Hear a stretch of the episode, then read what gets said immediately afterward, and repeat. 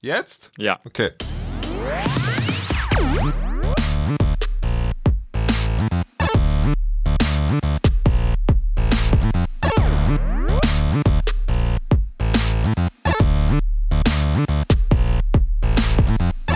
Hellboy haut die Nazis glatt. Kojotenmam auf Motorrad. Baldur's Gate ist wie ein Fluch. Und ich lese so ein kleines Buch.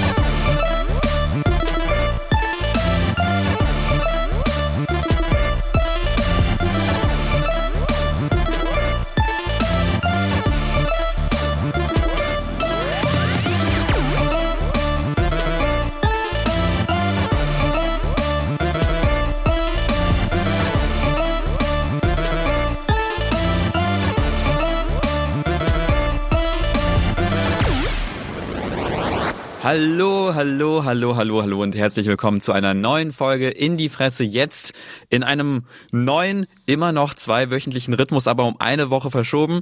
Ähm, es, es, ist, es ist verwirrend. Sein Name ist Dennis, größtmögliche Verwirrung, Kogel. und er ist Markus Richter aus dem Waldhaus. Ähm, und zusammen besprechen wir alle zwei Wochen ähm, große und kleine, vor allem kleine ähm, Spiele und Baldur's Gate äh, und hoffen, dass wir über vor allem über schöne Spiele sprechen können und dazu kluge Gedanken beitragen können. Das machen wir vor allem mit Unterstützung von euch über Steady und über nicht Steady, nämlich über einfach die gute alte Banküberweisung. Ähm, und da haben wir was Neues für euch. Verrückt. Dinge passieren. Und zwar Dinge dürft passieren. ihr uns in Zukunft noch mehr Geld geben. Wir haben uns nämlich überlegt, ähm, weil die Frage wurde ab und zu an uns herangetragen, können wir vielleicht ein bisschen weniger, ein bisschen mehr? Und wir so, ja. Wie genau das funktioniert, erklären wir später. Genau, aber nur so ganz kurz, äh, so als Teaser. Wir wollen einen regelmäßigen Newsletter starten.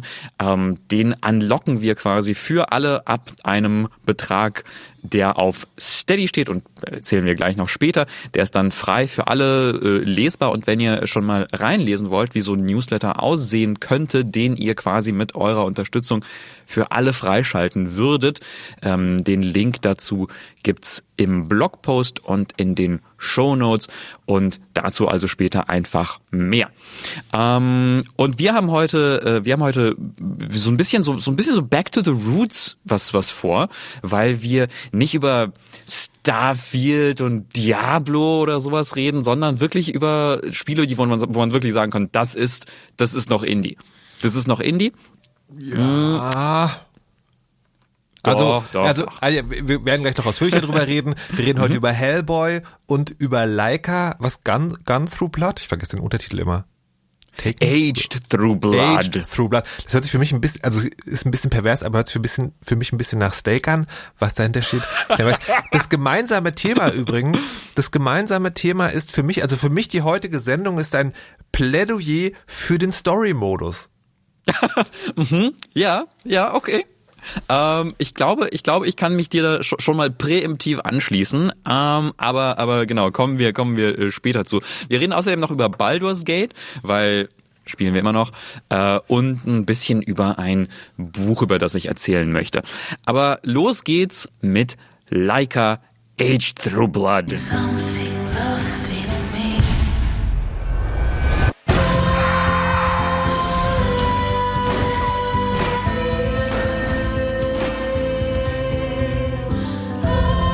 Markus, kannst du dich erinnern an die Trials-Spiele? Sagen die dir was? Ja, ja, ja. Äh, liebe Hörerinnen, falls euch nicht, Trials sind so Enduro. Du sitzt auf einer Enduro und musst Hindernisse überwinden und das in einer quasi Fahrsimulation. Ja, also es waren immer so 2D-Spiele. Man guckt halt irgendwie ne, von, von der Seite auf sein auf sein Mot- Motorradmännchen äh, und dann und dann muss man immer so äh, das, den Hinterrad und den, das Vorderrad so balancieren, um dann über so Hindernisse zu kommen. Und es ist tricky immer. Ähm, das ist, das ist echt, also war irgendwie so eine ich glaube, ich weiß gar nicht mehr, ob es irgendwie jetzt aktuell noch ein paar neue Spiele davon gab, aber vor ein paar Jahren gab es auf jeden Fall welche. Die waren relativ beliebt und war so eine ja, so ein lustiges Geschicklichkeitsspiel, würde ich sagen. Das war schon Und- ein eigenes Genre auch. Also es gab so ein paar andere Spiele, Ja. die es nachgemacht haben. Die gab es in sehr bunt. Äh, Joe Rocket oder sowas gab es auf der Playstation. Also es war wirklich Ja, ja, eine. Zeit lang sehr, sehr krass und Trials war so ein Name. Und Leica, das Voll. war tatsächlich sozusagen meine, meine erste Assoziation. Aha. Leica, Age of the Blood, Trials mit Story. Trials mit Story und Gewehren. Genau, es ist ein Spiel, ähm, äh, äh, ist ein Spiel, wo man dieses Trials-Prinzip nimmt, nimmt. Man sitzt auf einem auf einem Motorrad, auf so einem Enduro-Ding und rast damit äh, in in so einer 2D-Ansicht durch ja durch so eine Mad Maxige Wüsten Outback-Welt äh, und muss dann quasi eben den Vorder- und Hinterreifen balancieren, um über Hindernisse zu kommen und irgendwie Sprünge zu schaffen und so weiter und so fort. Und dann wird so ein bisschen schräg, weil Erstens, ähm, auf dem Motorrad sitzt nicht einfach irgendwie eine Person, sondern eine Kojotenmutter. Das ist Koyotismus, was du da machst. ist, es- ist es das? Voll die Person. Na ja, ja, aber sie ist also sie- sie ist eine Also, Person, ich- ich aber sie möchte- ist auch eine ein Kojote. Ja, aber ich möchte an dieser Stelle schon auch sagen, also sie hat deutlich mehr Charakter als viele andere Protagonisten, vor allen Dingen, wenn man sie mit den Trial-Spielen vergleicht. Okay, ja, stimmt. Gut. Genau, also Markus äh, äh, bricht eine Lanze für, für, für Furries. Dankeschön. Nein, also definitiv, definitiv, Wow. definitiv ist sie, ist sie eine Figur und eine, eine Person, eine Heldin. Sie ist eine Single Mom in der Postapokalypse und sie ist eine Kojotin. Und sie sitzt auf diesem, auf diesem Motorrad und äh, sie hat Waffen und mit diesen Waffen äh, kämpft sie gegen eine ja, militaristische Gruppe von bösartigen Vögeln, die ihren Stamm aus ähm, ja anderen Tierwesen, Mutanten und so äh, vernichten wollen aus irgendwelchen Gründen. Das, das, ich muss sagen, das hat mich bei dem Spiel sehr überrascht, weil das fängt ja an, so, also ja, Mad Max Welt, aber schon, also ich rede jetzt wirklich über die ersten Sekunden oder Minuten Ja, ja, Äh, und es ist halt sozusagen so, so Comic-mäßig, ähm, sieht sehr sympathisch aus. Ich Hm. connecte sofort sozusagen zu allem. Ähm, dann kommt diese Warnung bei dem Spiel, ja, hier geht's jetzt irgendwie um Gewalt gegen Kinder und Blutiges und äh, seid vorsichtig, wenn ihr spielt. Und dann ist das, und dann, äh, aber trotzdem so Dinge, so Sunny Mad Max World. Und das erste so, ja, sie haben äh, den Neffen umgebracht und ihn ihn mit seinen eigenen Gedärmen gekreuzigt. Ich so, okay, okay, alles klar. Ja, es ist richtig, richtig, richtig blutig. Ja, genau. Also du kämpfst dann, äh, das ist das Erste, was du erlebst, der, der an den Gedärmen aufgehängte Neffe. Äh, und dann nimmst du natürlich schreckliche Rache und kämpfst dann gegen diese Vögel. Und das ist auch sehr, sehr blutig. Und irgendwie die Gedärme der Vögel sind dann auch die, die Währung, mit der du dann Dinge kaufst später. Ähm, also so ein bisschen wie in Dark Souls, irgendwie Seelen, aber noch sehr, sehr viel blutiger irgendwie. Was ich da nicht verstanden habe, ist die Aha. die Protagonistin sagt ja am Anfang, also sie ist ja sozusagen kontra Gewalt, ne? Also weil die Gewalt wird ja ausgelöst, weil ja, die haben den Neffen irgendwie an seinen Gedärmen gekreuzigt, aber dann ist vor allen Dingen der Onkel losgezogen und hat angefangen, die Vögel zu erschießen und sie ganze Zeit so, oh nein, jetzt gibt's Krieg, ich will das gar nicht. Zwei Sekunden später, bam, bam, bam, ich schieß euch alle tot. Ich sammle eure Ja, Gedärme. ja. Ja. fuck? Ich, ja, ich weiß auch nicht. Ich glaube, das wird dann irgendwie auch so ein bisschen in der, in der Geschichte dann aufgegriffen. Es hat nämlich eine, eine Geschichte, die ist total cool und interessant erzählt so. Ähm, da geht es dann um die Mutter der Kojotin, die sie zur Gewalt anstiftet, um äh, darum, dass sie eigentlich irgendwie unsterblich ist und dann immer wieder ähm, äh, aufersteht quasi, wenn sie stirbt und ähm, natürlich aber nicht kämpfen möchte, aber dann in die Schlacht geschickt wird, um dann diese Community zu beschützen und so. Und also das Interessante an diesem Spiel oder das Bizarre an diesem ganzen Spielkonzept ist, es bezeichnet sich als Motorvania, also quasi als Metroidvania mit einem Motorrad. Was das bedeutet ist, man hat eine, ja, irgendwie so ein bisschen offene Welt, also eine große Welt, die man dann nach ein paar Stunden freischaltet, durch die man mit dem Motorrad reisen kann. Mhm. Und wo man eben neue Gegenstände und neue Fähigkeiten braucht, um dann neue Pfade freizuschalten, um dann dort Aufgaben zu erledigen, Quests für die, für diese Community. Und das Erstaunliche ist quasi diese, diese Mischung aus ähm, Trials-mäßigem Geschicklichkeitsparcours, Motorradfahren äh, und diesem, ja, Metroidvania-mäßigen, so, so die Map freischalten, neue Gebiete freischalten. Ähm, und dann dem Kampf. Ich weiß nicht, bist du, bist du bis zu Kämpfen gekommen, als du es gespielt hast? Ja. Ja, ja. Okay. Also die, ähm, und das ist, äh, das ist auch der Punkt sozusagen, wo ich dann sehr schnell aufgehört habe. Ich habe, äh, ich habe nur das Demo gespielt, nach der, ja, kannst ja bis zum Ende von Demo spielen. Ähm, der, der Punkt bei dem Spiel, der es mir sehr schnell vergällt hat, ist tatsächlich die Steuerung, weil also sie machen es schon relativ gut. Du hast ein Tutorial und du hast einen Controller in der Hand und im Prinzip nutzt du wirklich jeden Knopf. Du musst halt irgendwie äh, die Kugeln der Gegner kannst du einmal deflektieren mit einem Special Move, aber in der Regel blockst du sie mit deinem Motorrad. Und dann kannst du deinen Special Move aufladen, wenn du einen Vorwärtsflip machst, also vorwärts 360 Grad und deine Pistole laden, wenn du dein Motorrad rückwärts drehst. Ähm, und das alles irgendwie ist alles funky und schön. Das Problem ist, du kontrollierst die Neigung des Motorrads mit dem linken Stick und das ist zu filigran. Das ist, ähm, also für mich, ja, ich will jetzt Ja. nicht irgendwie auf das Spiel haten, aber für mich ist das zu filigran. Ähm, die, also dafür, dass du im Prinzip den kompletten Controller bedienst mit all deinen äh, Fingern, die du zur Verfügung hast, ist es meiner Meinung nach zu empfindlich und das ist weder auf, einem, auf einer richtigen Enduro so, noch bei als als Ehrenkojote, der der auch der auch mit mit Schrotflinten durch die Wüste reitet, weißt du das? wa- Ja, was, was, was sozusagen nicht meinem Aushängeschild als digitale Person ist, ist, ich bin tatsächlich Enduro-Fahrer. Ähm, und also ja, Wheelie ist gefährlich, aber nein, das ist nicht sozusagen so, dass dich einen Hauch vom Motorrad wirft. Und das ist hier so ein bisschen das Problem und das auch bei anderen Spielen aus dieser Trials-Kategorie kenne ich das nicht so. Ähm, und das war für mich das Problem, dass sozusagen, dass ich das, du musst sehr oft irgendwie halt Wheelies machen oder und das hat bei mir nicht geklappt, sondern das war halt einfach zu zu krass. Ja. Und das war, Das hat- also ja. äh, das, das ist, wird dann, das, das ist dann sozusagen so schnell zu einem Grind geworden, dass ich tatsächlich nicht über, weil du gerade gefragt hast, bist du bis zum Kampf gekommen? Ja, ich bin bis zum Kampf gekommen. Ich bin auch, keine Ahnung, die ersten zehn Gegner oder so.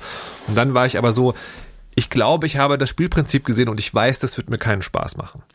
Ja, es hat definitiv eine sehr, sehr steile Lernkurve. Also mir ging es auch so, dass ich am Anfang, ähm, am Anfang ziemlich schnell auch frustriert war äh, und mich da so ein bisschen durchbeißen musste, um dann irgendwie so das, das Gefühl zu bekommen für äh, dieses ganze Nachladen beim beim Rückwärtsrolle machen und blockieren und Wendungen machen und, und so. Also es ist es ist tricky. Es ist sehr, es fühlt sich dann, muss ich sagen, ziemlich cool an, wenn man wenn man es hinkriegt. Also so, dann gibt es Sequenzen, die die richtig richtig toll sind.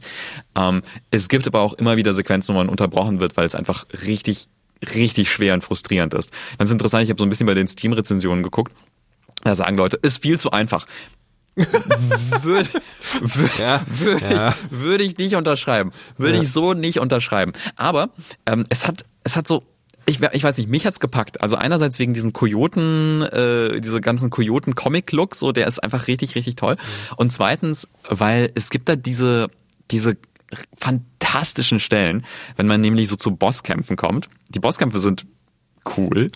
Ähm, und denn wenn man bei einem Boss den letzten Treffer landet, also quasi den Boss besiegt, dann switcht das Spiel wirklich nahtlos äh, zwischen dieser 2D äh, 2D Motorradansicht sofort nahtlos in so eine in so ein Cartoon Zwischensequenz-Ding. Also die Kugel schlägt einen in irgendeinen so Vogelroboter und bau, dann bist du in so einer Cartoon-Sequenz, wo dann, wo du siehst, wie, äh, wie die Kugel durch diesen Roboter fliegt, der aufplatzt und zu Boden prallt und die Kojotin irgendwie cool in den Sonnenuntergang guckt und sowas. Und das sind so Momente, wo ich dachte, wo ich wirklich irgendwie ähm, mir wirklich der Mund offen stand, ich gesagt habe so, wow, wie toll. ähm, und, und das hat mich so ein bisschen, so ein bisschen weitergetragen. Ich bin bei weitem nicht durch. Ich glaube, das ist ein größeres Spiel, wo man wirklich irgendwie gut 20, 20, 30 Stunden dran spielen kann mit Upgrades und so weiter und so fort. Ähm, was ich daran, also was ich daran wirklich toll fand, warum mir das so gefallen hat, ist, äh, bei mir hat das so einen, so einen ähm, Itch gescratcht, den ich, äh, den ich seit Hollow Knight verspüre. Hollow Knight auch so ein Met- Metroidvania-Spiel, wo man als kleiner Käfer durch so eine Comic-Cartoon-Welt reist. Und das, also es ist eines meiner Lieblingsspiele und das, seitdem kam irgendwie nie so ein Spiel raus, das da rankommt. Ich glaube nicht, dass Leica so gut ist wie Hollow Knight. Ähm, aber es ging so in die in die in die ähnliche Richtung. Es ist, ich würde sagen, es ist so, es ist so acht von zehn bei Hollow Knight. Und deswegen hat es mir total gefallen. Ja, B- Plädoyer für, äh, für Story Mode Nummer eins. Aha. Ich finde, das, Definitiv. ich finde das Spiel, also ich finde die, sozusagen, ich finde die Prämisse, ich finde den Anfang der Story, ich finde die Grafik wirklich fantastisch. Und ich glaube, die hätten sich nix abgebrochen, da eine Story Mode einzubauen. Ähm, Im Sinne, also, also an der Stelle weiß ich nicht genau. Also macht man das irgendwie so, dass es, dass es einfacher wird oder sagt man wirklich, keine Ahnung, ähm, das Motorrad balanciert sich von selbst oder wie auch immer, aber sozusagen, ich hätte, ich würde dieses Spiel gerne erleben. Also literally, I don't care for the mechanics, aber ich würde mir das gerne angucken Ja. bis zum Ende, weil einfach, also einfach sozusagen die fahrende Visual Novel wäre ich völlig zufrieden mit. Total. Ähm, und finde es tatsächlich ein bisschen schade. Und, und, Ja. und ja, ich würde es tatsächlich sozusagen trotzdem gerne selber erleben wollen, mir nicht ein Let's Play anschauen. Ja. Ja, das ist, das ist es nämlich, ne? weil es ist schon was anderes, ob man, ob man sowas selber spielt oder einfach, einfach ein Video anguckt. Ich habe das ich hab heute so ein bisschen in so Steam-Foren geblättert und da kamen halt auch Leute, die gesagt haben, boah, mir ist es einfach zu schwer. Und ich kann das voll nachvollziehen. Ich saß gestern bis ein Uhr nachts an einem Boss und war s- total frustriert und war so fucking hell. So, weil, weil man das wirklich, also man musste die Sequenz wirklich so gut wie perfekt schaffen. So. Und das ist richtig, richtig schwer. Es war auch cool, das zu schaffen, aber es war richtig schwer. Und ich kann mir total gut vorstellen, dass da Leute, die ähm, also nicht diese äh, mir von Elden Ring hart antrainierte Zen Zen oder sowas bei schweren Spielen oder sowas ähm, wenn die das nicht haben oder gerade nicht abrufen können gerade nicht die Zeit oder die Lust darauf haben so dass das ja da bin ich voll bei dir. So das bräuchte irgendwie einen Easy Mode wo man vielleicht mehr Treffer aushalten kann. Ah ja klar du kriegst einen Treffer und du bist sofort tot. Mm, und äh, ja, halt irgendwelche Komfortfunktionen, dass man das einfach einfacher spielen könnte, um eben diese Story zu erleben. So, hey, Last of Us 2, das ist ja auch so eine Story über Gewalt und die Sinnlosigkeit von Gewalt und Rache und sowas erzählt, wo ich glaube, das geht bei Leica auch in diese Richtung. Das hat das und also warum dann nicht? Warum dann nicht Leica? Also unterschreibe, unterschreibe das Plädoyer total, aber würde sagen, wenn, äh, wenn es frustresistente Hollow Knight Liebhaber unter euch gibt, die ähm, die, die solche Art von Spielen und Herausforderungen lieben, die, die, die werden sich ähm, in Leica reinbeißen können wie ein Kojote in einen blutrünstigen Soldatenvogel oder so. Okay. Hast du nachgeschlagen, ob Leica was mit der Leica zu tun hat, also dem ersten Hund im Weltraum? Ich. Nee, habe ich nicht. Aber es wäre natürlich interessant, wenn man dann feststellt, das sind die Nachkommen von Space Leica. Aber Ah, who ähm, ich, ich weiß es nicht. Aber auf jeden Fall. Schreibt in jeden die Fall Kommentare, Welt, wenn ihr es wisst. Oh ja, also auf jeden Fall hat die Welt sehr, sehr viel von so Postapokalypse, Atombomben, Ruinen, also es ist alles sehr mysteriös und cool. Äh, genau, also ähm, das ist Leica, unser erstes Plädoyer für einen Easy Mode. Kommen wir zum Ich, nee, zweiten. nee, nee, stopp. Ja? Ich möchte, ich möchte ausnahmsweise Wortklauberei betreiben. Ja, okay. okay. Story Mode. Nicht Easy Mode. Weil Easy Story Mode. Easy Mode heißt, heißt bei solchen Spielen ganz oft, dass es einfach später schwer wird. Also dass Okay. du dann trotzdem so. Deswegen Story Mode. Und warum, das erklären wir jetzt. Your job is to find Roberts and investigate possible links between this location and the spikes. Standing in what looks like the world's suckiest rent fair. No sign of Lucky. Can you guys even hear me? Can you even hear me? Auf dem schlechtesten Mittelaltermarkt der Welt? Das ist Hellboy. Und das ist die Stimme von Lance Reddick. Das ist die Stimme von Lance Reddick, genau. Aber, aber müssen wir erstmal erklären, bevor wir äh, sagen, wer Lance Reddick ist und warum das sehr schade ist, ähm, wer Hellboy ist? Muss man das eigentlich erklären? Ich denke schon. Ich finde, Hellboy ist Schon, ähm, ne? Ja. schon. Also genau, ich bin ich bin nicht der größte Hellboy-Fan, deswegen korrigiere mich da, wenn ich Quatsch erzähle. Aber also Hellboy ist eine Comic-Serie, eine Graphic-Novel-Serie, geschrieben und gezeichnet von Mike Mignola, einem US-amerikanischen Comic-Zeichner und Autor, ähm, der das seit den 80ern Fragezeichen macht, 90ern. Und es geht um einen einen Dämon, einen Teufel, einen roten, roten Typen mit einer riesigen Steinfaust und abgesägten Hörnern. Also es ist im Prinzip so eine Art Teufelsgestalt. Ähm, und der ist aber auf der Seite des Guten und ist zusammen mit einer quasi Organisation, die gegen übernatürliche Kräfte kämpft, ähm, kämpft da quasi in den Schatten der Welt gegen Monster, Dämonen, Hexen, Feen und so weiter und so fort. Und das gab's als Comic oder es gibt es als Comic, der läuft eben seit dem Start und es gibt's auch als als Filme. Vor einer Weile hat Guillermo del Toro Filme gemacht mit Ron Perlman als ähm, Hellboy und es kam noch neulich ein nochmal so ein neuer Versuch raus, Hellboy neu als als Film zu machen. Der hat aber glaube ich nicht so gute Kritiken bekommen. Also, kleine Korrektur.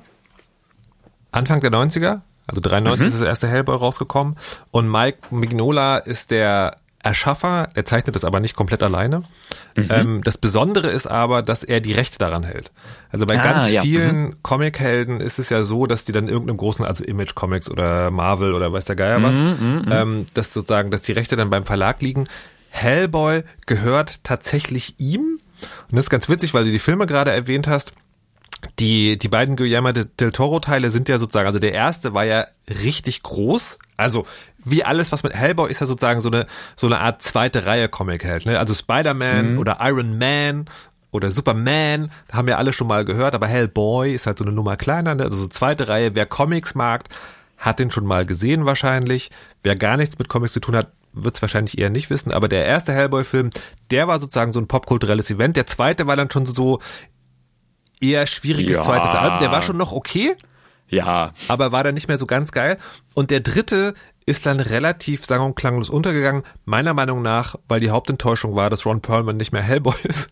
ähm, aber tatsächlich, ganz interessant, Mike Manola mochte den mehr.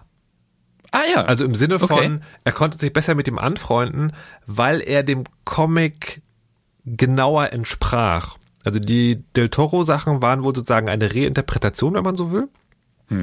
Und die, und es gibt ein Zitat von ihm, dass er auf dem Set von dem dritten Teil war und so, wow, das ist der, also the comic come to life. Ähm, Ah ja, okay. Das war für ihn, äh, genau. So, und jetzt äh, gibt es halt. Äh, Vielleicht noch eine, vielleicht noch eine Sache quasi um, um über den Comic, was ich noch sehr sehr faszinierend finde und warum warum Hellboy irgendwie so eine äh, so eine nachhaltige so einen nachhaltigen Eindruck auch hinterlassen hat, ist eigentlich auch der ähm, der Comic-Stil davon, ne? Also weil weil Mignola und und die anderen Leute, die daran arbeiten, aber vor allem Mignola als Zeichner, haben ja diesen diesen krassen ähm, ich weiß gar nicht, wie man das bezeichnen soll, ähm, Noir-Stil etabliert, also wo, wo, wo ganz, ganz viel mit, mit Schwarz gearbeitet wird, also so ganz, ganz viel, ähm, äh, ganz, ganz viel der Bilder sind in Schwarz gehüllt und quasi man er arbeitet ganz, ganz viel mit dem Negativraum, würde ich sagen, ne? also so ähm, dunkle Farben, düstere, düstere Panels und auch sehr, sehr blockige Zeichnungen. Ähm, und sieht total geil aus. Also ich liebe diesen Stil und ähm, dieser Stil ist auch total einflussreich geworden. Also zum Beispiel, wenn man sich so Spiele wie Darkest Dungeon anschaut, ist ja einfach nur eine ist einfach nur, also man könnte sagen, eine Kopie oder eine, eine große Liebeserklärung und Hommage an den Stil von, von Mignola. Also ich glaube, das also ich, ist ich bin jetzt, einflussreich. ich bin jetzt sagen kein kein Kunstkenner im tieferen Sinne, aber ich würde nicht sagen, dass das ein Magnola Special ist, sondern das ist eher sozusagen so ein Stil aus der Zeit. Also weil Frank Miller zum Beispiel, das andere sehr bekannte Beispiel, Hm. Ja, okay. das exakt denselben Stil hat. Also ja, das ist ein sehr eigener Stil, Stil, ähm, der vor allen Dingen sich auch durch so Erdfarben auszeichnet. Also alles ist Mhm. sozusagen so ein bisschen getragen. Mhm. Ähm, genau, ich würde aber nicht sagen, dass er das ganz alleine ist. Gut, okay. Aber, aber jetzt also das, das, ähm, das Spiel. Es ist, ist das das erste Hellboy-Spiel?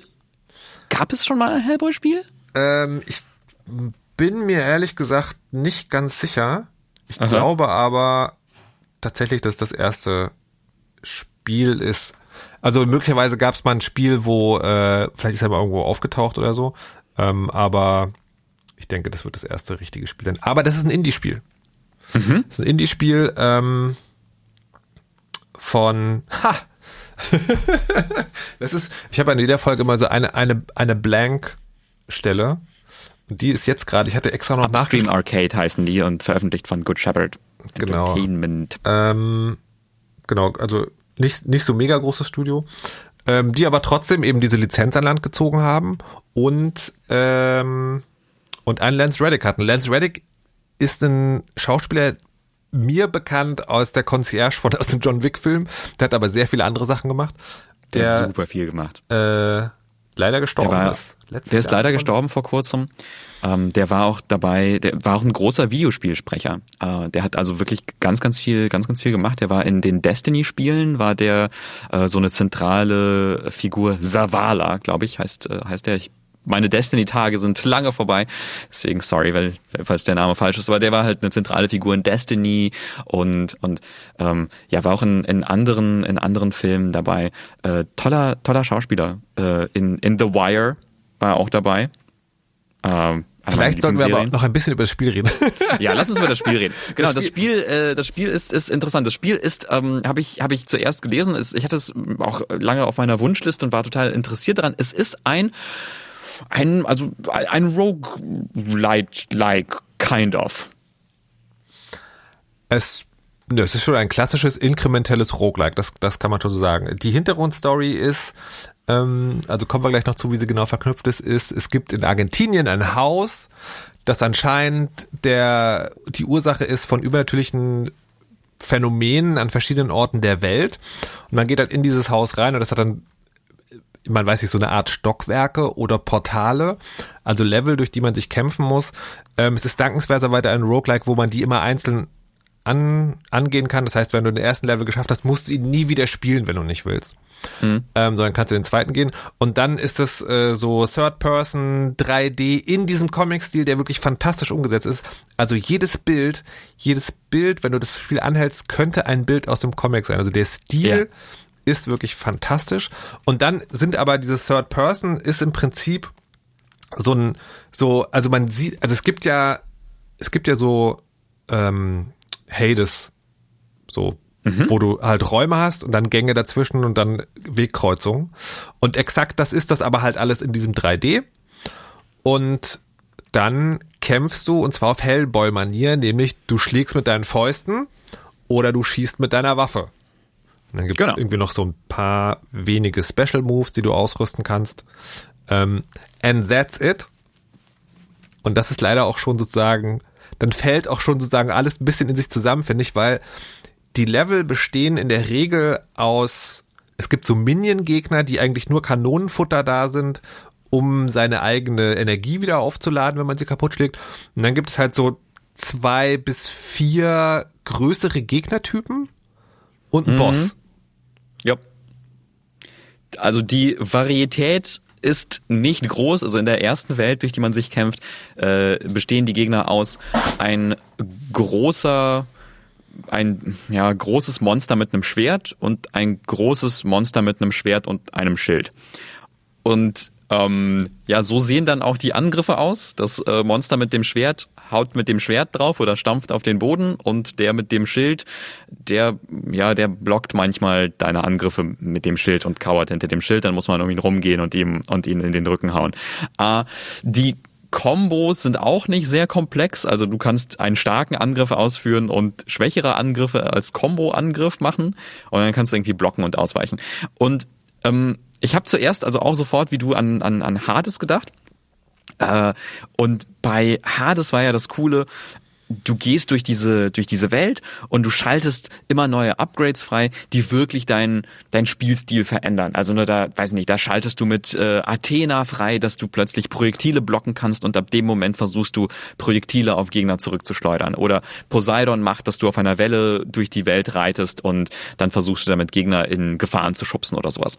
Und das verändert wirklich so ein bisschen das, das Spielgefühl und die Taktiken, die du benutzen kannst. In Hellboy gibt es auch Upgrades, die man freischaltet, aber die sind, also die gehören definitiv zu den langweiligsten Upgrades, die man sich in so einem Spiel vorstellen kann. Also das ist dann so, äh, wähl aus, ob die Gegner mehr Geldressourcen freischalten, also fallen lassen, oder vielleicht auch manchmal einen Lebenspunkt Pickup, mit dem du dich wieder heilen kannst. Und du bist so, ja, okay, aber das war's dann auch. Also dann gibt's irgendwie noch so Sachen wie mehr Munition für deine Waffe oder ähm, vielleicht ähm, öfter äh, deinen Zauberspruch einsetzen, der auch relativ unspektakulär ist. Also es ist alles relativ relativ simpel und und langweilig und also langweilig im Sinne von es gibt nicht sehr viel Abwechslung und also ich hatte immer so also so an jeder Stelle das Gefühl so oh ich ich sehe ich sehe das Budget vor mir.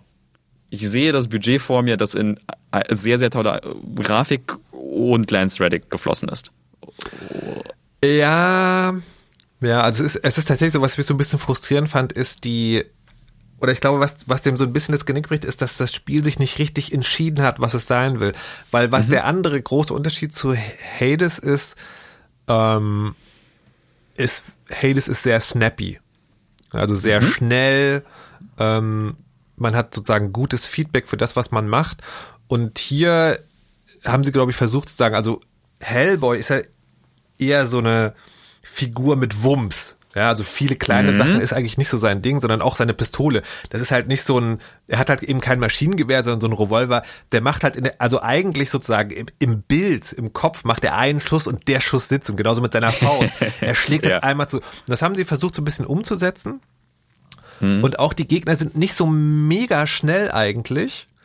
Deswegen spielt sich das also eher nicht so action-arcadig wie in Hades, sondern soll, glaube ich, eher so in Richtung Souls-like, so, ne? Also die Gegner, Ja. es gibt so, weil, also eigentlich hast du, die Gegner haben immer, du hast immer die Wahl irgendwie blocken oder ausweichen oder ihr Gegner unterbrechen. Das heißt, es gibt gar nicht so viele Möglichkeiten, aber es ist Third Person und ähm, es gibt so ein, so ein, also Auto-Aim quasi, du kannst sozusagen auf eine Figur festlocken.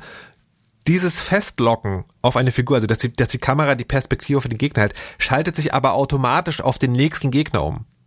Das heißt, selbst wenn du dir überlegst, okay, in den ma- manchen Räumen sind sozusagen drei oder vier von diesen großen Gegnern, wenn du sagst, nee, ich mache jetzt diesen einen fertig, will den im Auge behalten, nein, sagt die Kamera und schaltet um. Und wenn du die Kamera von Hand fühlst, ist es zu hektisch. Also das Ja. Spiel findet sozusagen keine Balance dazwischen, dass es eher sozusagen so ein, so ein schwerfälliges jeder Schlag sitzt Ding sein will und einem hektischen irgendwie hin und her laufen, ausweichen und so weiter und so fort. Und das macht es sehr schade, weil die Welt wiederum, es ist nicht so, dass die, dass, dass nur die Grafik gut ist, sondern auch, ich finde, das ist halt, das ist schon ein Roguelike. Ja? Das heißt sagen, da werden jetzt nicht Romane erzählt. Trotzdem sind die wenigen Charaktere oder die paar Charaktere, die es da gibt, glaubwürdig, ähm, bis hin zu empathisch. Also ich fa- fand zum Beispiel total gut, es gibt relativ am Anfang eine Szene, also ganz am Anfang, das erste, was man macht, ist, man befreit einen Nicht-Superhelden. Äh, das stimmt der hat auch eine Fähigkeit. Egal, man befreit jemand aus diesem Haus.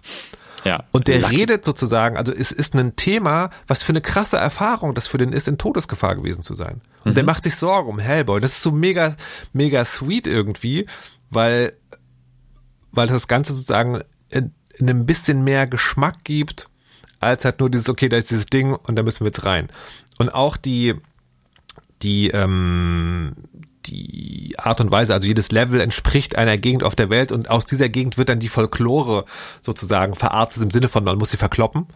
Ähm, aber auch das ist, das ist sehr schön gemacht. Ähm, und ich habe das ein paar Stunden gespielt und war dann irgendwann an dem Punkt, wo ich so dachte, das wird mir zu grindy. So. Ja, und zwar, ja. weil, und das Problem ist, also, ich bin ja eh nicht so ein großer Fan von so Roguelike-Sachen und sowas, aber sowas wie ein Dead Cells oder ein Hades beiße ich mich ja dann doch gerne durch, weil es irgendwie Spaß macht. Und das tut's halt hier nicht, sondern das ist halt zu schnell das Gefühl von, okay, du wirst jetzt sehr lange, sehr oft Dinge tun, die, auch wenn sie unterschiedlich sein könnten und ein bisschen auch sind, sich sehr wie dasselbe anfühlen. Ja. Ja, ja, ja, ja, ja, ganz genau. Und ich weiß nicht, ich habe dann angefangen, so ein bisschen über über Hellboy an sich nachzudenken bei dem bei dem Spiel, weil ich finde, also ich bin jetzt nicht der der allergrößte Hellboy Comic Fan. Ich habe ein paar davon gelesen, aber jetzt bei weitem nicht alle. Ähm, und ich habe jetzt jetzt noch mal vor dieser Folge äh, mir einfach mal aus der Bibliothek noch mal ein bisschen irgendwie so ein, so ein Hellboy Omnibus Kompendium irgendwie ein- eine von den Ausgaben, eine von den vielen Ausgaben, die es da, da so gibt, ausgeliehen, einfach so ein bisschen in, in so unterschiedliche Geschichten reinzulesen. Äh, auch übrigens nicht nur gezeichnet von Mike Mignola. Ähm, und was ich dann, was ich dann fand, war, also Hellboy sieht ja aus wie der große Prügelknecht, ne? Also er hat einfach diese, diese, diesen großen Revolver, diese große Faust und so. Und man würde davon ausgehen, wenn man nur diesen Charakter sieht, dass der Comic ja sowas wäre, wo Hellboy sich in Superheldenmanier andauernd gegen riesige Monster durchprügelt. Und das passiert auch schon mal, das will ich gar nicht abstreiten. Aber also für mich hatte hatten die Hellboy-Comics dann so einen anderen Vibe eigentlich. Also eigentlich geht's bei den Hellboy-Comics, das war so mein Eindruck, darum, Hellboy wird irgendwo hingeschickt, weil irgendwo auf der Welt was Gruseliges passiert. Kinder verschwinden, äh, Morde passieren, ähm, äh, ein Haus taucht auf, wo vorher kein Haus da war und so. Und dann ähm, arbeitet Hellboy als so eine Art Noir-Detektiv äh, um rauszufinden, was los ist. Und dann erzählt der Comic im Prinzip einfach eine Gruselgeschichte. Und diese Gruselgeschichte hat echt sowas so, weiß nicht, so Edgar Allan Poe, so Schauergeschichten mäßig, ne? Tief in der Nacht kommt die Hexe und diese Hexe ist geboren, weil Blut auf den ungesegneten Boden gefallen, ne? Irgendwie sowas halt so. Und dann verwandelt sich jemand in eine Kuh. Äh, und dann, und dann erfährt man irgendwas über diesen Ort, über diese Geschichte, ähm, über dieses Monster. Meistens hat das irgendwas zu tun mit mit, irgendwie einer tragischen Geschichte von jemandem, einem, einem Pakt mit dem Teufel und solche Sachen. Und am Ende um das mal zum Abschluss zu bringen, kommt dann irgendwie das große Monster. Hellboy haut einmal mit der Faust drauf, sagt so, jetzt ist gut und ich gehe jetzt wieder nach Hause, der Fall ist geknackt. Ähm, und das ist so ein bisschen so der Hellboy-Vibe, oder? Oder, oder, oder irre ich Nee, mich? ich, ähm, also schon, wenn man die einzelnen Geschichte bringt, aber ich, ich hatte, äh, ich habe mich sozusagen an was anderes erinnert gefühlt. Also, weil ich glaube, tatsächlich für das Setting ist das Spiel ein sehr gutes Hellboy-Spiel. Das Problem ist, der Charakter Hellboy wird in diesem Setting sehr langweilig. Was meine ich damit? Ähm, es gibt ja, also Hellboy ist ja mittlerweile eine ganze Welt, äh, das BRPD, Bureau of Paranormal Research and Defense oder irgendwie sowas. Ähm, und da gibt's ja sehr viele andere Charaktere. Und für mich sind die Hellboy-Geschichten eigentlich, also die guten Hellboy-Geschichten, nicht die, wo Hellboy irgendwo allein unterwegs ist, sondern eigentlich ist Hellboy so ein bisschen wie The Witcher. Weißt du, also Ja, die, die, erst, ja, die erste genau. Staffel von The Witcher, da gibt es ja diesen Charakter, der Charakter macht nur mm, oder in dem Fall macht er What the fuck und haut einmal mit der Faust drauf. Ja, die genau. Geschichte entsteht darum, dass Charaktere da rumgehen.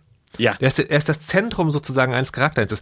So, wenn du jetzt, wenn du jetzt dieses Zentrum nimmst und das allein in ein leeres Haus setzt, dann kann halt nicht mehr passieren, als dass er langweilig irgendwie den einen Gegner ums andere umschlägt. Genau. Deswegen, also, ne, also jetzt wir, wir wieder ne 80 Millionen Bundestrainer, die zu zweit einen Spielepodcast machen, sagen, hätten sich die Macher vielleicht ein anderes Genre aussuchen sollen. I don't know. Doch. Ich kann mir Doch, vor, ich- ich, ich kann mir vorstellen sozusagen, Ja. es wäre, es wäre spannender oder abwechslungsreicher gewesen. Also ich, also, ja, also ja, doch, doch Bundestrainer im Moment. Entweder hätte man, glaube ich, die Kämpfe flüssiger und abwechslungsreicher gestalten müssen oder vielleicht doch ein anderes Genre? Ich dachte die ganze Zeit, weißt du, was ich will? Ich will ein Hellboy Point-and-Click Pixel Adventure. Na, nee, nicht unbedingt. Also, das- ich, also das ne, also ähm, Plädoyer Story Mode 2. Äh, ich, ich, also ich finde das spannend genug. Ne? Also ich kann mir vorstellen, durch diese, durch diese Welt rumzulaufen. Und ich könnte mir tatsächlich vorstellen, auch durch diese, dieses Labyrinth zu laufen und sozusagen, und die, das sind ja vier, vier Biome, ähm, und die zu entdecken und einfach diese ganzen Dialoge durchzuspielen, die man hat, das könnte ich mit, also so wie das ist, als Visual Novel quasi, könnte ich mir das total gut vorstellen. Witzigerweise gibt es hier, und deswegen bin ich vorhin drauf so rumgeritten, es gibt einen, es heißt nicht Easy Mode, du kannst zwei Dinge anstellen, nämlich, dass die Gegner weniger oft, also das heißt sozusagen, äh, dass die Cooldowns länger sind. Also ich glaube, die Gegner machen weniger oft ihre Special Moves und du kannst mehr Lebensenergie haben, um es einfacher zu machen. Aber das ist halt genau dieses Ding, es wird dann halt später, es wird einfach ein bisschen später schwerer. Die Option habe ich gar nicht gesehen. Es ist auch, es gibt sozusagen, das ist auch kein extra Reiter, sondern einfach in den normalen Spieloptionen gibt es so zwei Häkchen, die man anmachen kann. Ähm, und ich glaube auch hier äh, ist ein Story Mode, wäre ein Story Mode hilfreich. Ich habe Ja. übrigens auf der Gamescom mit Mike, Mike Mediola ges- sprechen können. Ähm, und äh, die eine Frage, die ich unbedingt stellen wollte, ist die, ist, ist, ne, also er ist der Besitzer dieser Figur. Jetzt gibt's hier dieses Computerspiel. Ist das sein Hellboy? Oder ist das sozusagen so eine Art Alternativversion? Ne, Also von anderen Charakteren, keine Ahnung, Batman, gibt's ja irgendwie Mittelalter-Batman und Arkham Asylum-Batman. So, so ist das dein Hellboy. Er hat dazu Folgendes gesagt. It's faithful to my Hellboy enough so that if you play the game and you want to feel that this is really a part of the real Hellboy, you, you can. So in that regard, I guess it is still my Hellboy. Das war ganz interessant, ne? Also er hat gesagt, also dieses Spiel ist in sich abgeschlossen. Es ist also nicht verortet in, in irgendeinem Geschichtenstrang, aber es kann Kanon sein. Ne? Also wenn man will, kann man Kanon sein.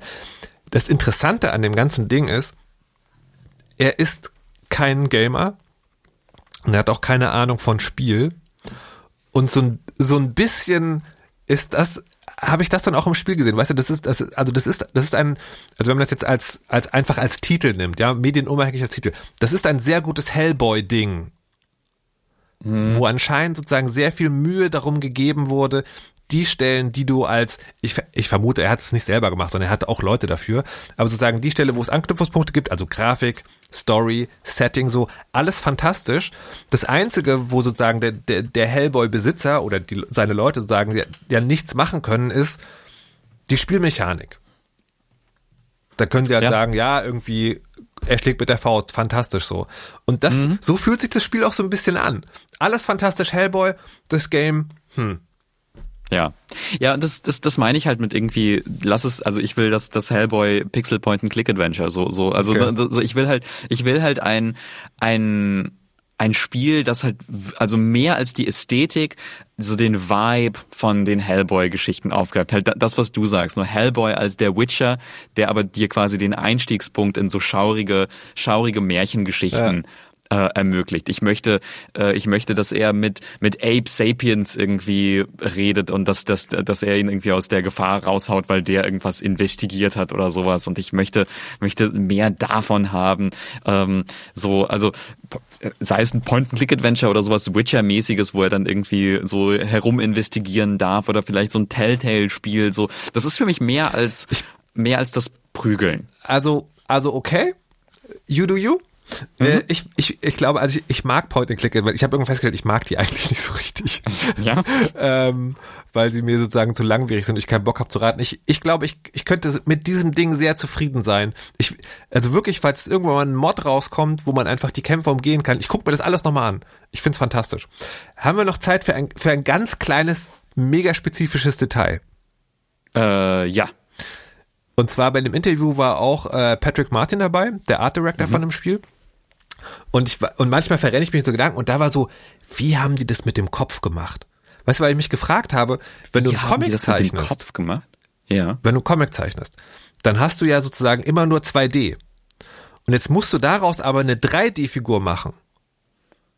Die soll immer Ja. aussehen wie das Comic. Aber wie übersetzt du das? Ja, also wie schaffst du das, dass du sozusagen, du entwirfst, also das, deren Ziel war ja nicht sozusagen, ne, in einem Film ist es Ron Perlman und der hat eine Maske und du, sozusagen, du siehst, das soll Hellboy sein, das ist aber nicht der Hellboy aus den Comics, ne? So, wie machst du das also? In so einem, du hast einen Comic-Stil, aber es soll 3D sein, das muss also funktionieren. Das habe ich die gefragt. So how do we choose the head? So that we had the same uh, reference that you had. So we had we to, uh, put a lot of mood boards together, uh, a lot of angles that Mike had already provided, and we would.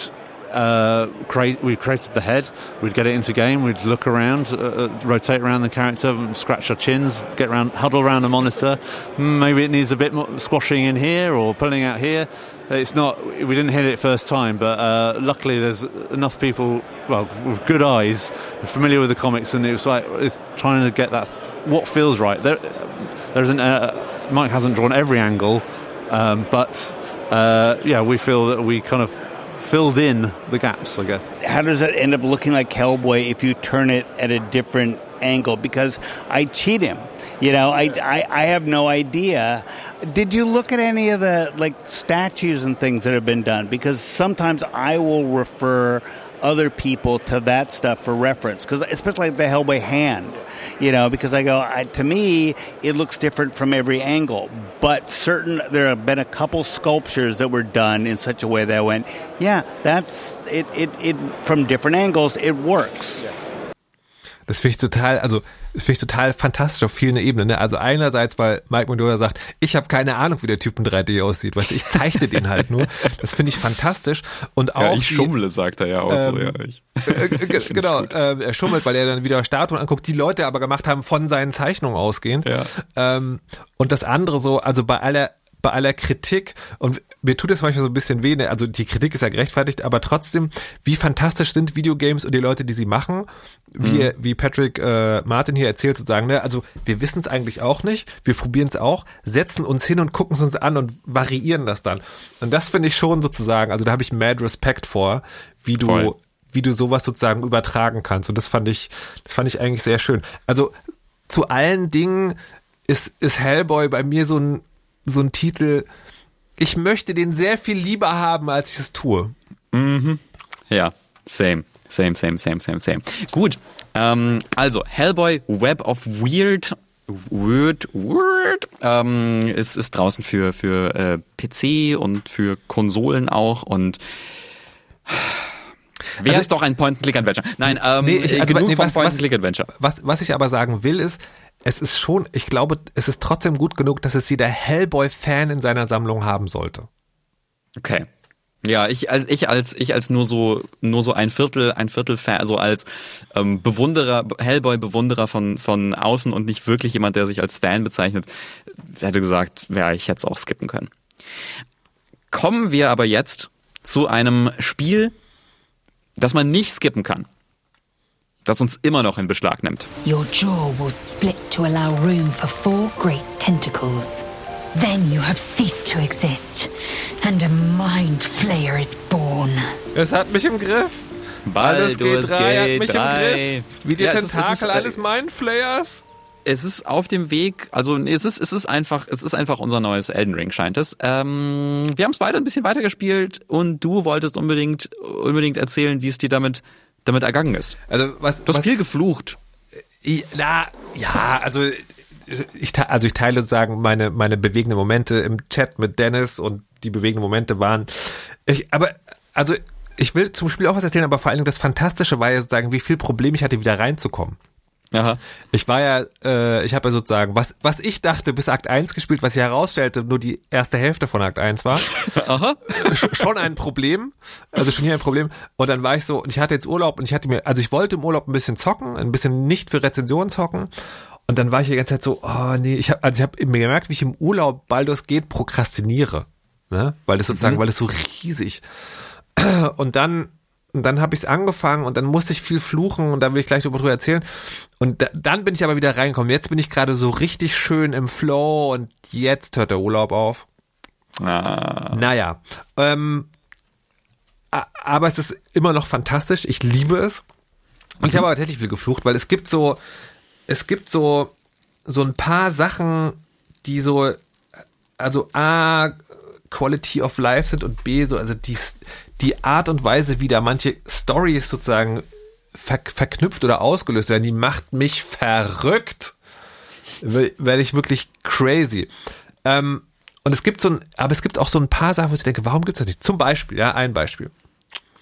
Man sammelt ja Stuff in dieser Art von Rollenspielen. Und es gibt ja dieses Camp-Konstrukt, ne? Also wenn du, wenn du übernachtest, dann gehst du in dieses Camp. Kleine Seitennotiz, ich war in einem Gasthaus, ich konnte nicht in einem Gasthaus übernachten, sondern musste in mein Camp gehen. Warum geht es nicht? Warum kann man nicht in einem Gasthaus schlafen? Nicht genug, nicht genug Zimmer, alles voll. Nee, eben nicht. Es war ein, ein, ein riesiger Gemeinschaftsschlafsaal. Nein, der ist zu voll. Ja, okay, egal, ich weiß, ich weiß, was Ähm, du meinst. und Komische dann hat, Szene. Und dann ja. Mhm. hat man, dann hat man diese Kiste, wo man seine Sachen reintun kann. Und dann kommt man an Ort und denkt so, meine Güte, jetzt äh, dieses äh, dieses Medaillon der Selune, das ich gefunden habe, also der Mondgöttin in dem Spiel, das ist doch in meiner Kiste. Und dann, während du dein Inventory durchsuchen kannst, kannst du deine Kiste in deinem Lager, wo 50.000 Dinge drin sind, kannst du nicht durchsuchen. Ja. Du kannst wirklich nur scrollen. Und es ist so, oh, warum, warum ist das so, Leute? Warum ist das so? Und Es ist aber auch wirklich so schwierig, man, also ich kenne das auch voll, ich hatte äh, bin in Baldur's Gate 2, äh, zwei, in Baldur's Gate wieder äh, drei, wieder eingestiegen, auch nach einem Urlaub und dann erstmal irgendwie, wo hatte ich nochmal meine Tränke? Ah, da war doch irgendwie dieser eine Gegenstand, den ich irgendwo hatte. Wer hat den nochmal? Weil man manchmal, also ich bin auch so messy, ich verteile dann auch irgendwie zum Teil Gegenstände auf Charaktere, die dann, also einzelne Charaktere tragen dann bestimmte magische Gegenstände. Das hat alles ein System, denke ich mir. Und dann bin ich so, shit, wer hatte nochmal die Zauberstäbe? Hatte die Gale?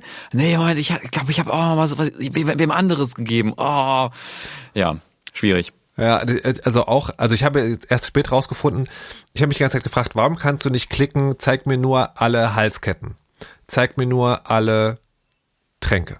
So, die, also die Kleidungsdinge kannst du tatsächlich, wenn du das Ding, was der Charakter ausgerüstet anklickst, dann kommen alle anderen, die du noch irgendwo im Inventory hast. Aber das ist alles so, so mega umständlich. Und ich frage mich, ob die ob die Game-Tester sozusagen immer nur einzelne Dinge getestet haben, aber nie so einen ganzen Durchlauf und deswegen ist niemand aufgefallen, dass vielleicht so ein bisschen mehr Inventory-Management eigentlich ganz geil wäre. Ja. Und das andere Ding ist, die Story-Trigger, die machen mich wirklich wahnsinnig. Mhm. Ich habe jetzt, äh, das letzte, was ich erlebt habe, ist, ich bin im Gefängnis. Ach so, die eine Sache, da hatte ich mich, glaube ich, in der letzten Folge schon beschwert, ist, es gibt so Orte, wenn du an denen bist, so Hauptquestorte, wenn du da einen angreifst, bist du sofort mit allen verwickelt. Egal, wie gut du Dieb, Assassine, Schattenschleicher, irgendwas bist, ähm, alle sind drin. So, deswegen habe ich es mir jetzt zur also äh, ich bin mutiert von der pazifistischen Kampagne zu, okay, wenn ich in solchen Orten irgendjemand irgendwo alleine erwische, dann muss er einfach dran glauben. Weil ich weiß ja, früher oder später wird man eh in diesen riesigen Kampf reingezogen. Das scheint unvermeidbar mhm. zu sein. Ähm, und ich war also im Gefängnis, da waren Leute, die ich befreien musste, und ich habe den, den, den Chef des Gefängnisses abpassen können in einem Zimmer. Ich so, yeah. Hab den also gemessert und dann habe ich die Schalter für die für die Zellentüren gefunden. Da habe ich die Zellentüren mhm. aufgemacht. Mhm. Dann, dann habe ich in mein Quest-Journal geguckt und da steht drin, ja, die, die Tieflinge sind jetzt leider tot, weil das Boot ohne sie weggefahren ist und die Gnome sterben sicherlich, weil sie sich den Weg durch den Turm freikämpfen. Ich so, hä? Wir hatten doch abgesprochen, dass ich mich kümmere. Wieso warten die nicht, dass ich, dass ich zurückkomme und dann machen wir das zusammen. und dann habe ich, hab ich also den Spielstand geladen und dann habe ich äh, den, den einen Quest-Trigger, der obvious war, ausgelöst und dann waren sie so, ja, wir brauchen noch das und das und dann konnte ich sagen, passt auf, ich kümmere mich, ich komme dann nochmal zurück. Aber warum zur Hölle ist es nicht gleich so gelöst? Ich werde wahnsinnig. Wie ist es dir ergangen? Ich bin inzwischen tief in Akt 3. Ich liebe es auch immer noch sehr. Ähm, und ähm, bin vor allem sehr, sehr froh, dass ich, äh, also ich habe viel gehört von Leuten, die gesagt haben, ah, Akt 1 ist fantastisch, Akt 2 äh, ist, also ist schon auch immer noch sehr, sehr gut, aber nicht so toll wie Akt 2 äh, und dann Akt 3 fällt so ein bisschen ab. Kann ich nicht also sehe ich nicht so. Ich finde, äh, also wirklich jeder, jeder Akt für sich, äh, ich liebe es. Ich bin total fasziniert von diesem Spiel. Ich bin auch total fasziniert, weil jetzt in Akt 3 nämlich, also ohne, ohne zu spoilern, in Akt 3 habe ich jedenfalls an dieser Stelle so das Gefühl, das splittert so sehr auf in ganz, ganz viele Möglichkeiten, die, da, die dir da gegeben werden, irgendwie ins Endgame zu kommen und irgendwie diese ganze Geschichte aufzulösen, weil dann plötzlich ganz, ganz viele Fraktionen kommen und ihre also ihren Vorschlag, ihren Pitch an dich machen, wie das Spiel enden sollte. Und mhm. du sagen kannst, ja, mache ich mit oder nee, oder du kannst ihn sie natürlich aber auch hintergehen und irgendwie auch dein eigenes Ding machen und ich versuche mich da so irgendwie durchzuschlängeln, äh, äh, äh, true zu sein zu meinem Charakter, den ich gemacht habe, meinem depperten Baden äh, und und irgendwie meinen meinen ganzen Charakteren. Ich habe inzwischen auch das Problem, ich habe die NPCs, die ganzen ähm, Leute, die in der Party sind, die habe ich inzwischen alle so gern, dass ich einfach das Problem habe, ich weiß gar nicht, wen ich dann irgendwie mitnehmen soll, weil ich dann kommen alte Figuren, die man vielleicht noch aus Baldur's Gate 2 kennt, die ich auch so gern habe und dann kann ich aber nicht alle in die Party tun. Also es ist, also Baldur's Gate 3 ist wirklich wie so ein, ähm, wie so ein riesiges Buffet, wo irgendwie also fast alles sehr, sehr geil ist und wo man sich aber irgendwie, also man, es, ist, es ist schwierig, sich da, sich da komplett durchzuessen. So, mhm. also ich habe da, ich habe da Schwierigkeiten, weil es endet auch nicht. Es geht immer weiter. Ja. Es kommen neue Twists, es kommen neue Sachen äh, und und ja, ich lieb's total und ich will's durchspielen. Ich will's nochmal durchspielen danach. Aber Alter, ist das groß und Es, ich habe krass. ich hab übrigens äh, das mit dem Dings, äh, ich sage mir mittlerweile, also sowohl wenn neue Charaktere dazukommen, als auch bei manchen Spielzeiten, ja, ja, das im nächsten Playthrough mache ich das anders. Der nächste Playthrough ja, wird ja. niemals passieren. Aber das ist, ähm, das ist halt sozusagen tröstlich. Ich habe noch zwei Fragen an dich. ja. Die erste ist, es gab so eine Szene, da fand ich sozusagen die Größe des Spiels fantastisch. Ja, du, man kommt an so einen Ort, der Ort ist eine Zuflucht in einer sehr dunklen Umgebung und dann passiert was und wenn man das verkackt, werden alle Leute in diesem Ort abgeschlachtet und das Spiel geht aber trotzdem weiter. Und das finde ich fantastisch, weil das mitgedacht wurde. Ich habe es aber nicht ertragen. Ich habe einen Spielstand geladen und habe das dann, habe diesen Kampf, um den es ja geht, nochmal gemacht, bis ich ihn sozusagen zu einem guten Ende gebracht hatte. Ja. Machst du das auch? Ja. Ja, äh, ich bin auch so ein so ein Safe Safe Scammer, der dann nicht akzeptiert. Also zu einem gewissen Punkt, ja, also ich glaube, den Kampf, um den es um den es geht, den den hatte ich ja auch. Da sind bei mir, glaube ich, ein paar so unwichtigere NPCs gestorben oder wer weiß, vielleicht waren sie auch, also vielleicht sind sie auch wichtig für irgendwas Späteres. Aber also ich hatte das Gefühl, okay, die sind nicht so, die sind jetzt nicht so bedeutsam für die Story und das habe ich dann auch okay sein lassen. Aber ich bin schon auch jemand, der dann versucht, das, das bestmögliche Ergebnis zu machen äh, und also ja, dann, dann lade ich auch neu, wenn es irgendwie doof läuft. Und probiere auch Dinge aus immer mal wieder. Äh, andere Frage, aber in eine ähnliche Richtung. Mein Hauptcharakter ist ja ein Dieb. Ja. Ja, und ich habe sozusagen, ich habe wirklich alles getan. Also ich glaube, du kannst an der Stelle im Spiel nicht besser Schlösser knacken als dieser Dieb. Ähm, und dann gibt es irgendwann eine Tür, die hat eine Schwierigkeit, die sehr, sehr hoch ist, die du also nur haben kannst, wenn du sehr, sehr, sehr gut würfelst. Und an der Stelle bin ich mit dem, mit dem Würfelsystem nicht einverstanden, weil also ich, ich habe, ich hab, je länger ich Baldur's Gate 3 spiele, das Gefühl, vielleicht ist es gar nicht die allerbeste Idee, wirklich diese Pen und Paper Würfeldingens da durch, durchzuziehen, weil ein schlechtes Ergebnis hier halt nur bedeutet, du kriegst nicht, was da eigentlich geplant ist und nicht sozusagen, es ist ein Impuls für eine Geschichte. Ähm, und ich war so, nee, wenn ich in einem Videospiel alles dafür tue, äh, dass mein Charakter in einer Sache wirklich sehr, sehr, sehr, sehr, sehr gut ist, dann will ich auch an dieser wichtig, also eine, eine Storyplot-relevante Stelle, dann möchte ich, dass das jetzt klappt. Und dann habe ich sozusagen Safe-Scumming beim Würfeln gemacht. Ich habe an der Stelle, wo man würfeln muss, abgespeichert und so lange gewürfelt, bis, äh, bis das richtige Ergebnis kam. Habe dabei ja. festgestellt, es gibt ja dieses Karma-Würfel-Prinzip. Inspiration. Und, und es gibt Ach so, dass das die Kammerwürfel. Mhm. und es gibt sozusagen anscheinend Stellen, da sollst du schlecht würfeln. Und da war ich so, nee, wenn ihr bescheißt, dann bescheiße ich auch. Wie handelst du solche Situationen? Ähm, ja, bei den Würfeln, also bei Schlösserknacken und sowas kann man ja im Prinzip so oft versuchen, wie man möchte, so viel wie man Schlossknackgedöns hat. Äh, dann gibt's auch noch Zaubersprüche, um Schlösser zu knacken. Also das ist jetzt irgendwie nicht so das größte Problem bei mir und man hat diese Inspirationspunkte, um neu zu würfeln. Ich ähm, versuche auch, also so gut wie alle Würfelwürfe neu zu äh, gut zu schaffen. Es gibt so ein paar, wo ich wo ich okay damit bin, wenn es wenn es verkackt ähm, bei bei Gesprächen oder sowas.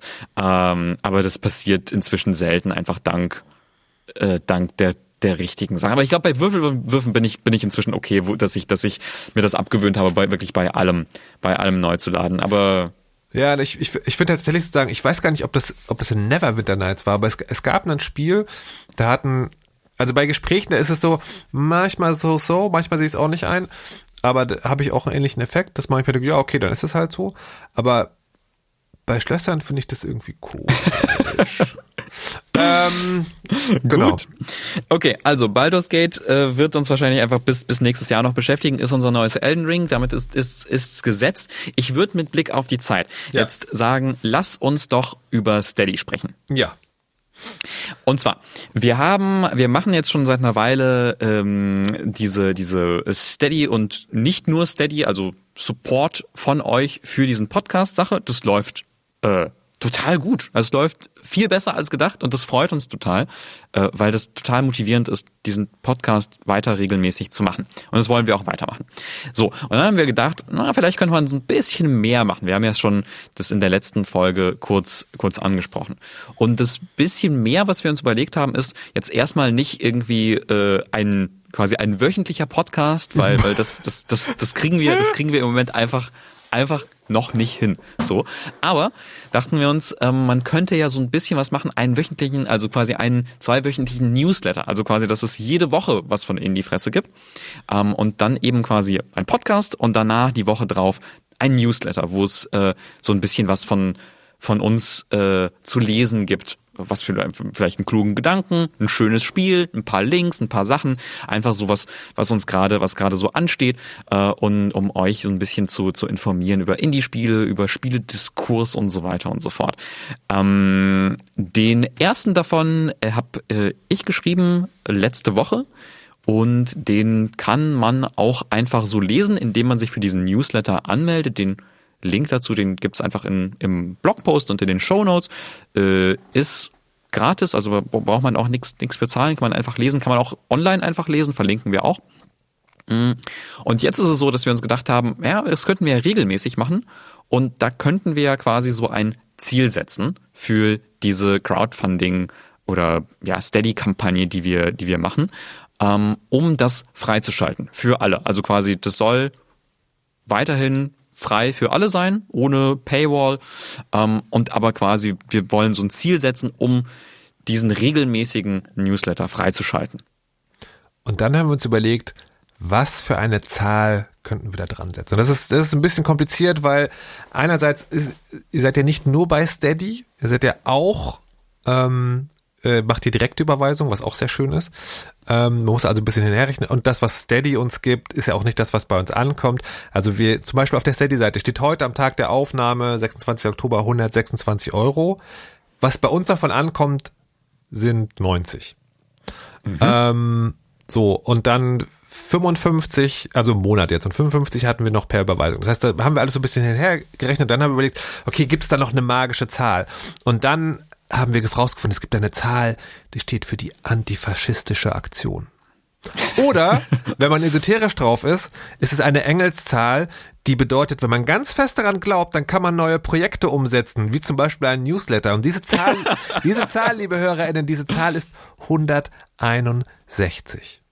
Wir mhm. haben uns also überlegt, wenn ihr auf die Steady-Seite geht und dort steht 161, dann gibt es diesen Newsletter.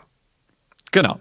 Ähm, wenn das nicht zustande kommt, ist auch okay, dann ähm, gibt diesen Newsletter vielleicht unregelmäßig. Muss ich einfach mal gucken, wie, wie, wie, man da so Zeit hat. Nutzen wir das einfach für so Ankündigungen und vielleicht irgendwie mal gelegentlich was, was man so rumschicken kann, aber nichts, was man dann so regelmäßig macht. Den Podcast machen wir natürlich weiterhin so, wie er ist. Ähm, und weil ebenfalls danach gefragt wurde, äh, führen wir dann auch ab dieser Folge noch ein weiteres Supporter-Tier ein. Also quasi, wenn ihr, wenn ihr mögt, wenn ihr ähm, das Geld übrig habt und wenn ihr dieses Newsletter-Goal noch schneller vorantreiben wollt, könnt ihr auch mehr geben als das, was quasi im Moment äh, bei uns bei uns möglich ist, nämlich 9,99, ja, in die Fresse Go Supermarkt. Ähm, und dafür, dafür gibt's dann auch äh, ein, ein kleines, kleines Shoutout im, im Podcast und im, im Newsletter als, als super Supporter quasi. Jeden Monat eigentlich oder wenn man zum ersten Mal macht? Jeden Monat. Jeden Monat, okay, sehr gut. Jeden Monat ist man einfach, einfach ähm, ein Mäzen. Genau, ein, ein Mäzen. Wichtig übrigens an dieser Stelle ist, keine Werbebotschaften mhm. ähm, weil das bringt uns in Teufels Küche als Journalisten, die für öffentlich-rechtliche Sender auch arbeiten. Also Grüße, Shoutouts, alles das sehr gerne. So, also nochmal zusammengefasst, ihr könnt, wenn ihr wollt, uns mehr geben auf Steady, 9,99. Wir können auch weniger geben. Allerdings, wir haben sehr lange hin und her überlegt, weniger bei Steady macht echt irgendwann keinen Sinn mehr, weil äh, also über den Daumen gepeilt sind es 75 Prozent, die bei uns ankommen und wenn weniger als 5 Euro, das macht einfach keinen Sinn. Falls ihr nicht 5 Euro im Monat habt ähm, und keine Banküberweisung machen wollt, dann kauft euch davon lieber ein Eis. Oder ein Lebkuchen jetzt in der, in der Jahreszeit. Mhm. Ähm, Genau, und, äh, und es gibt ein Goal, also das heißt, wenn die, wenn die regelmäßigen Zahlungen bei Steady 161 Euro überschreiten, gibt es Newsletter. Ich will noch kurz erzählen, warum Steady. Ähm, wir haben jetzt ganz lange hin und her überlegt, ähm, macht man, macht man das an Steady fest oder äh, reporten wir das irgendwie selber. Aber die, die, die Küchendigitalpsychologie sagt, es ist am befriedigendsten, wenn man irgendwo was abschließt und dann springt sofort so ein Balken nach oben oder die Zahl verändert sich sofort. Deswegen haben wir es jetzt an Steady Das- festgemacht. Der, der, der Fachbegriff ist der Befriedigungsbalken. Der Befried Sie lassen den Befriedigungsbalken wachsen? Wirklich, Dennis? Na, anyways. Ähm, aber wir wollen natürlich auch sagen, falls ihr jetzt sagt, ja, nein, ähm, wir bewerfen euch äh, per Direktüberweisung mit Geld, das haben wir natürlich im Auge. Ja, also falls jetzt irgendwie das, dieses, dieses Verhältnis von irgendwie äh, das, was bei Steady reinkommt, die Hälfte davon kommt nochmal bei Direktüberweisung, falls ihr total umkehrt oder so, dann lassen wir euch das natürlich auch wissen. Wir wollen nur, dass ihr den, ich sag's doch mal, weil Dennis schon gesagt hat, Befriedigungsbalken wachsen lassen könnt. Korrekt. Ähm, ich beginne mich unangenehm zu fühlen. Du hast angefangen. Des, ich habe angefangen. Ich habe angefangen, aber ich habe das Gefühl, ich habe ein Monster erschaffen. Ein großes Monster. Das also so viel, so viel zu, äh, so viel als als ähm, Steady Update. Ähm, ja, wir, wir wir freuen uns, was da was da so bei rumkommt, ob das klappt oder nicht. Äh, gucken da einfach gespannt drauf und ähm, falls ihr da Feedback habt oder irgendwelche Gedanken, Ideen, einfach Kommentar oder wir sind auf Blue Sky und Mastodon äh, per Mail auch natürlich gerne äh, einfach äh, Bescheid Bescheid sagen, was äh, falls euch da irgendwas auf der Seele brennt. Und damit würde ich sagen, sind wir auch am Ende dieser Folge angekommen. Oder? Also, Dennis, I appreciate very much, dass du sozusagen so zeitdiszipliniert bist, um sozusagen jetzt dein, dein Thema, was dir noch auf der Seele brennt, ähm, unterbuttern willst. Aber weil du es am Anfang angekündigt hast, musst du wenigstens in, sagen wir, zweieinhalb Sätzen sagen, was ist der Titel des Buches? Oh ja, stimmt. Ich hab's, ich hab's im, ich, wir haben es besungen. Wir haben auch gesungen, dass Hellboy Nazis platt haut und nicht erklärt. Also Hellboy haut später im Spiel Nazis platt. So. ähm, Das muss reichen. Und das, das muss reichen. Und das andere ist, ich habe ein Buch gelesen von Cassandra Core, ist eine ehemalige Spielejournalistin und äh, Spieleautorin, heißt The All-Consuming World. Äh, ich bin mir nicht mal sicher, ob ich es empfehlen würde, quasi uneingeschränkt. Okay. Es ist ein seltsames Buch. Es ist ein Sci-Fi-Buch über Cyborgs, die einen letzten, ein le- letztes großes, krummes Ding drehen wollen. Also sind, wichtig, es sind queere, non-binäre Poly-Cyborgs. Das sind alles Frauen und non-binäre Personen. Äh, sie drehen in einer absurden Sci-Fi-Welt ein krummes Ding. Äh, und ich habe beim Lesen hatte ich das Gefühl, Alter, das ist doch einfach irgendwie Hotline Miami das Buch. Also es ist einfach, es ist halt genauso psychedelisch und unklar und irgendwie so Fiebertraummäßig und so. Und viele Leute hassen es deswegen und sagen, ich komme gar nicht damit klar. Was für ein Schrott. Und ich hab's gelesen und war so, wie bei Hotline Miami, so, wow, ist schon ein bisschen geil. Äh, also, wenn ihr, wenn ihr Hotline Miami als Buch haben wollt, äh, The All-Consuming World von Cassandra Kaur, äh, K-H-A-W, malaiische, malaiischstämmige Autorin, kann man sich, kann man sich an, anschauen, ist auf jeden Fall ein wilder Ritt. So. Wie diese Folge. Wie diese Folge auf dem Befriedigungsbalken. Ich war's nicht. Habt ihr gemerkt, wie ich Macht's mich gut. zurückgehalten habe? Dankeschön. Macht's gut. Bis zum nächsten Mal. Tschüssi! Ciao.